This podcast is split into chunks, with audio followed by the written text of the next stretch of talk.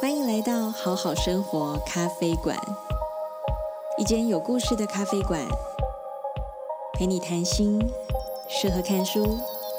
和你一起好好生活，听见生活的幸福感。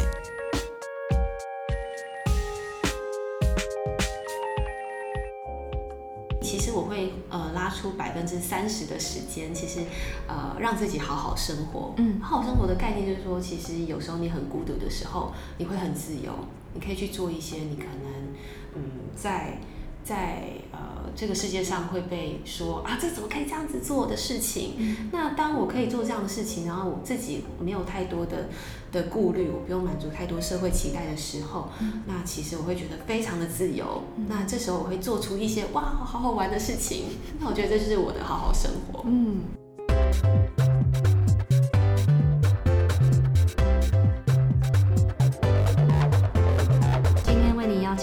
是开兰茶品牌创办人 Cora，然后我们继续聊。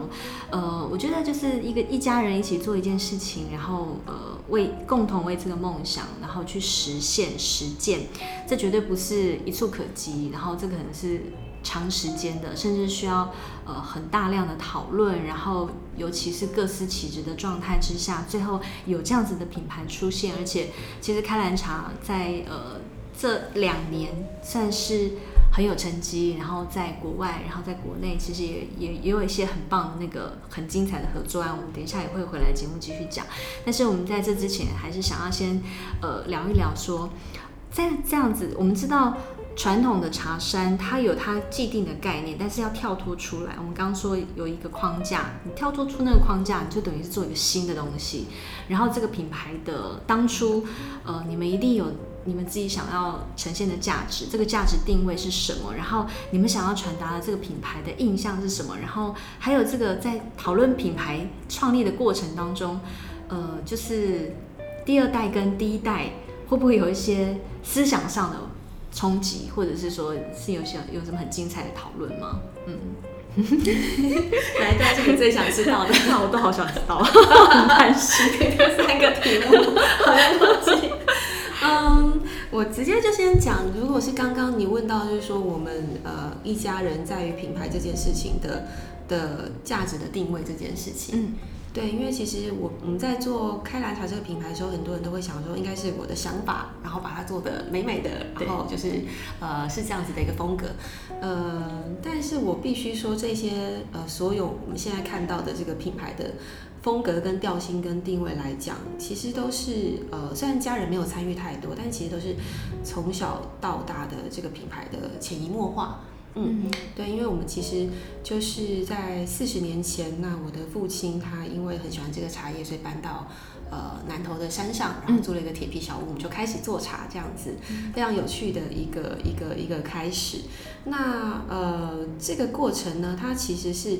嗯是在一个呃。应该是说，我的父亲他是受到了一本书叫做《湖滨散记》，嗯对这本书的影响。那他很喜欢就是大自然的这样的氛围，他很希望说，哎，在大自然里面，他就是从城市搬过来这里，他可以发现什么东西。那茶叶当时只是他作为一个，哎，他想要研究的一个媒介这样子。那我觉得这个故事非常的有趣，就是我们从其实从很小的时候，我们就是受到呃这一些的。父亲的影响啦，然后这个身边的大自然的影响啦，我们会去观察一些呃身边有趣的事物，包括说哎那个瓢虫的颜色，我们会去收集啊等等。嗯、那这些这些东西是会造就说我们可能会变成不是一个呃那么样，就是我们最后产出的茶叶就是要很商业化的这条方向，而是我们真的是。呃，每一款茶叶都是我们非常非常喜欢，就像刚刚有谈到，就说这些茶叶都是我们的宝宝，嗯、我们也找到了，哎，瓢虫一号、瓢虫二号，然后把它收集出来，然后做成一个呃刚好大家会喜欢的的样子的风味。对，所以就是我觉得这一段过程来讲的话，嗯、呃，就是它会很回归到茶叶的本质，就是说，哎，开兰茶的这个的本质是什么呢？因为其实这个。兰这个字就是我们做到非常好的茶叶，我们想要保留下来的这个心情。因为当时就是因为一款呃兰花香的茶，那我们非常喜欢，所以我们一直研发它，到最后我们有呃成功的复制它了。所以就是兰这个字我们保留，把它保留下来。那所以这一切其实是呃回归到我们真的很想要，就是好好做出一些这个风味，不管是可以取悦我们，还是说让我们觉得很有，在路上可以很很让我们觉得很冒险的这条路，那让我们呃定调我们这个品牌，嗯、就是开兰茶，然后 Kellen 的这样的一个概念。嗯，呃，看到那个开兰茶的那个官网上面就说，呃，Kellen 这个字是在古希腊形容是美的本质，然后结合真善美，然后我相信你们用这样的精神跟使命来形容茶，我觉得是很贴切的。就是茶叶它真的是可以很原始的去呈现出它原本就应该要呈现的样子。如果说种茶的人、制茶的人好好的对待它，然后喝就是喝到的人，他会感受到那个里面很美的。东西，然后它那个是很有内涵的，绝对不是好像是就是随随便一个商品，它是一个食物，然后它里面内呃去包含的其实是很多人的心意，然后我觉得这个是很感动、很迷人的地方。然后呃，其实刚刚讲说，大家都会说，诶，这个美美的包装跟这个品牌的这个印象会不会是 Cora？自己 自己想出来的，因为就会觉得说，嗯，这么美的东西就一定是一个很细腻，因为 Cora 本人本身也是一个很细腻、很有气质的女性。然后，对，是就是会觉得，哎，这就是你啊，就是应该就是品牌就是你负责，还是说其实这个中间过程还是有一些跟家人的讨论，他才会是现在这个样子，看到的这个样子。嗯，好。跟家家人这一段呢，其实就是有一个小故事。嗯，因为其实当时，嗯，家人其实一直非常希望我可以回去，呃，帮忙做就是行销的这一块，品牌拓展这一块。那其实因为跟家人的想法呃不太一样的那个点是在于说我，嗯，我从小就对于视觉有非常自己的坚持。对，那呃，所以当我每一次回家，我想要帮家人做一些新的视觉的时候，其实有蛮多的一些嗯讨论，嗯，对，因为我们可以从包装上面看到，我们其实是很非传统的一个包装，嗯，那但是家人他们会觉得说，哦，希望我们还是可以在。呃，这包装看起来就是兼具传统嘛，对，兼具传统的路线。对对对，但是我自己就是很喜欢，嗯嗯，就像刚刚有讲到说，我自己真的很喜欢这个呃包装，它是跳脱茶叶的概念的。嗯，对，就是如果是我们在做每一件事情的时候，我们都先想想看，哎，如果我最会做的东东西不会做了我，我然后第二会做的会是什么？那我觉得那个东西应该就是。很漂亮的那个视觉，那对我来讲就是，诶，如果是我要把我的风味做到极致的话，那可能不是用茶叶很漂亮的包装去限制它，而是如果用风味做到极致，那会是什么样的的产品呢？我就想到我可能是很棒的香水，或是很棒的酒，嗯，然后很精致的包装，嗯，对，所以当时跟家人是有一些讨论的，对，那最后的呃方式是说呢，呃，其实这个包装是我自己私底下大概花了。呃，一年半的时间，然后换了两个设计师，嗯，那最后把它做出来之后呢，那我的父亲还不知情的状况下，嗯，拿给他，然后跟他说生日快乐，这是我们的茶，好棒哦，这样子，哇哦，好有画面，就是哇，你默默做了你很喜欢的，比如说你对于视觉跟美感的要求跟坚持。而且这个包装其实有得奖。哦，这个奖我觉得其实还蛮蛮开心可以分享的，就是我们在去年参加呃绿茶世界大赛，那我们缴了四个作品，那就是说我们有零零三到零零六这四个作品，那我们除了在茶叶也是非常开心得到就是呃整年度的。呃，世界绿茶大赏的最高金奖跟金奖之外呢，那我们的包装就是破天荒代表台湾得下了就是十七年来首度的在台湾参赛者的第一名，就是首奖。嗯，对他们整年度就是有颁发一个就是包装首奖，那我们非常开心，因为过去都是日本啊、韩国得名这样子，那我们第一次呃代表台湾得下这个包装的首奖。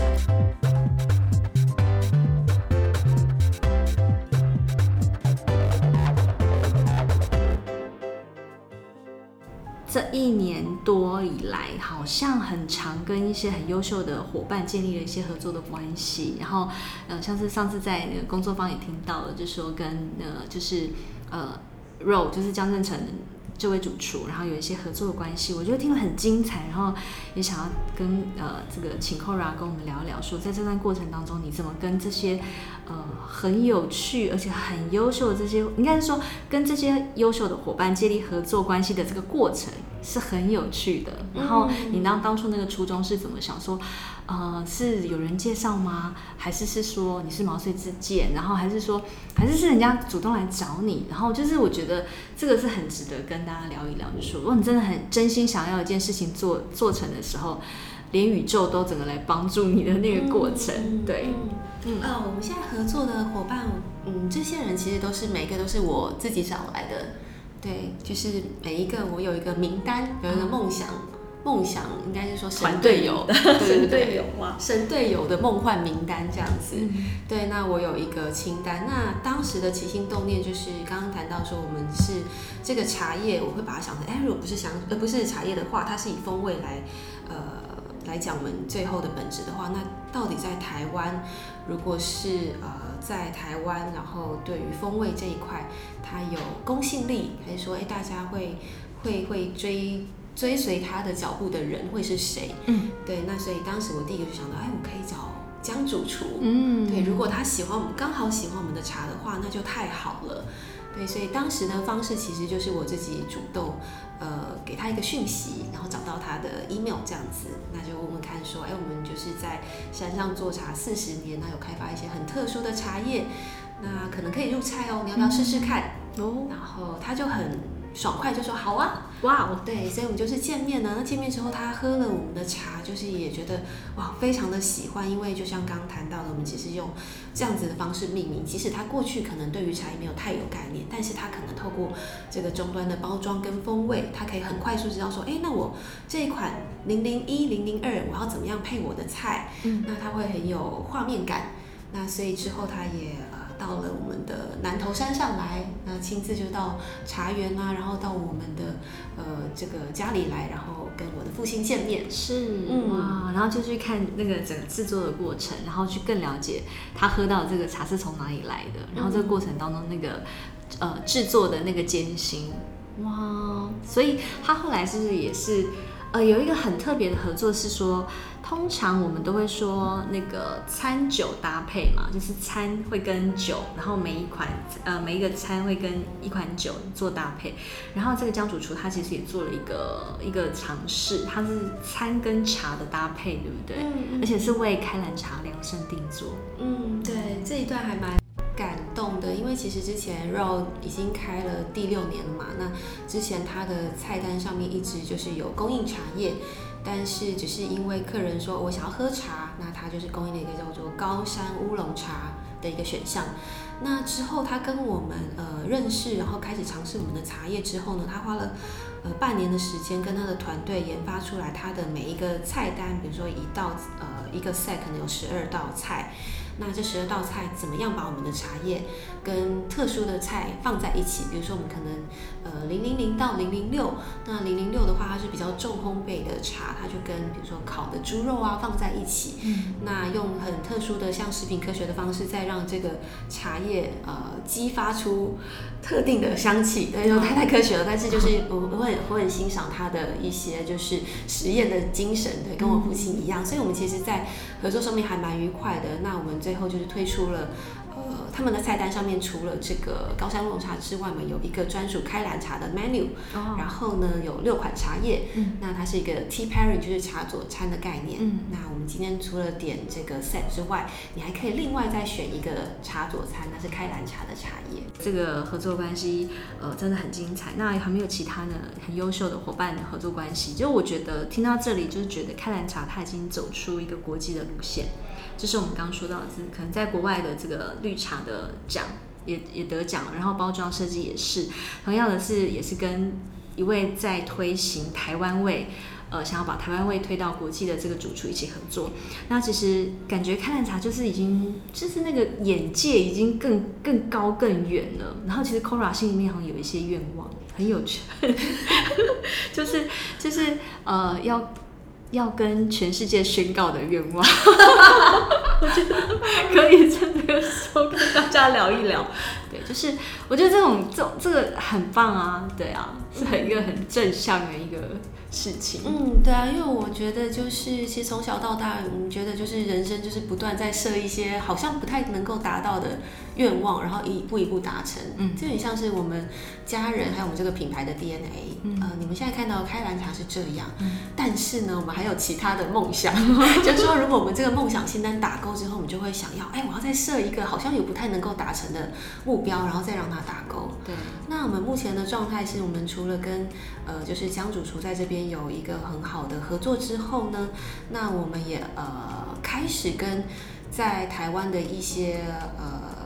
呃一些像是嗯，像我们最近的合作的一个是跟全球的五十大前五十大的酒吧，嗯，就在台北，嗯，然后那个酒吧叫做 Run by Lakeith。那这个酒吧很有趣，它就是，嗯，它是一个非常小的酒吧。那开门进去就好像你到一个很黑暗的洞穴，但中间有一个很很低调的舞台。那后面会喷很多干冰啦，那你就看到中一个很像魔术师的人在那边调酒。嗯、对，那这个酒吧真的非常非常酷。嗯、那我们也在呃。上个月跟他合作了我们开兰茶的第一支茶酒，嗯，对，也刚好在他的餐厅有就是呃有做他的特别的小点跟我们的茶的一个搭配，嗯，那最后就是如果是有一整个 set，就你就是体验完之后，你可以再购买，就是我刚刚谈到的，就是我们的呃茶酒，那它是用我们的月色涟漪，就是呃很特别的一个果香味很强的茶，那去结合酒。那所以，我们其实，在跟江主厨合作之后，我们也陆陆续续跟一些餐饮界，然后很有创意的人，嗯，因为我们在想的是，我们其实茶叶不要只是一个纯粹只是供应的角色，嗯，我们希望我们开兰茶的角色是在于说，我们是可以让这一些很有创意的人，这些主厨，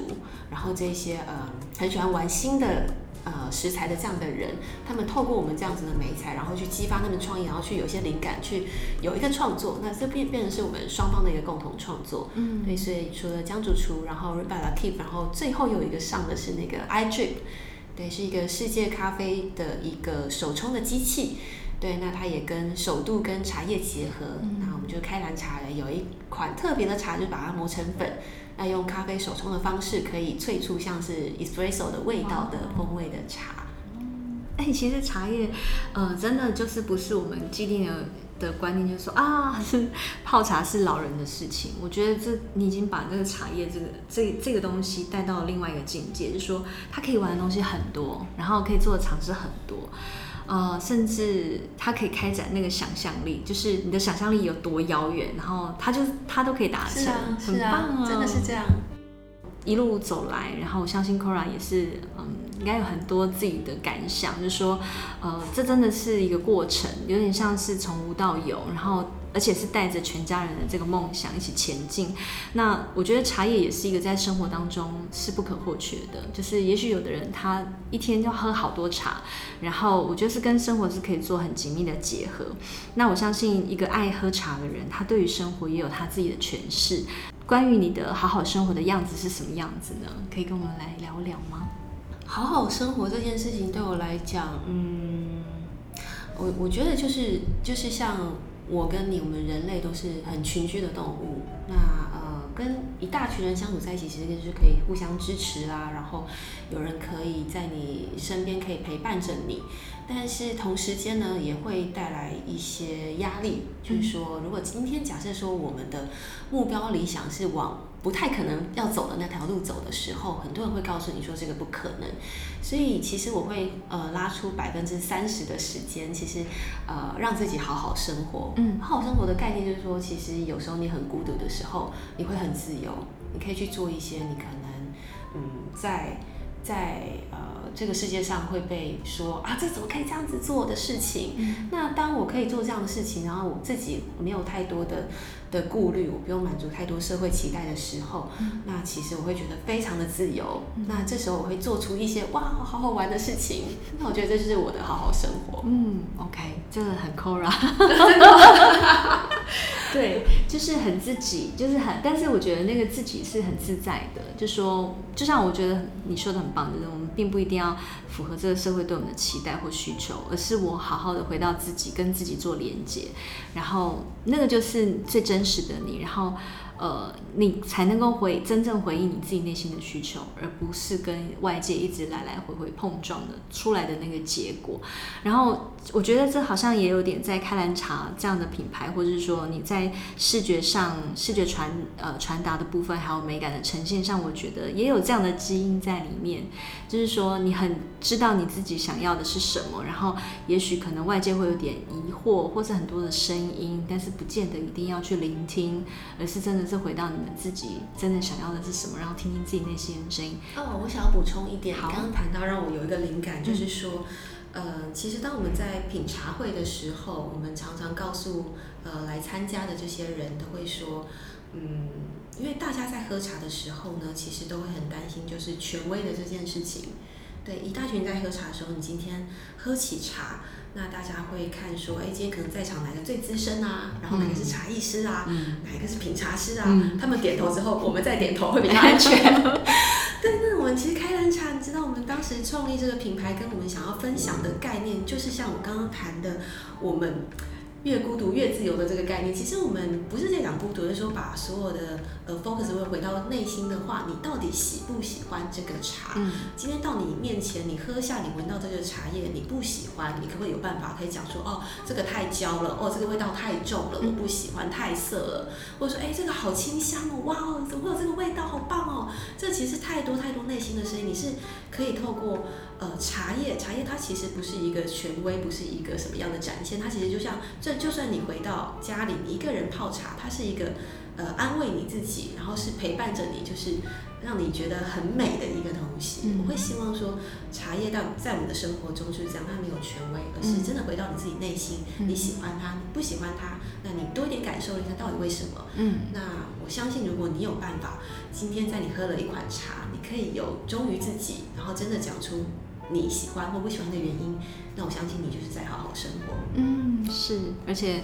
我觉得感官本来就是很主观的事，就是也许你喜欢，也就不是我的味道，但是我的味道可能是是别人的味道。就是我觉得，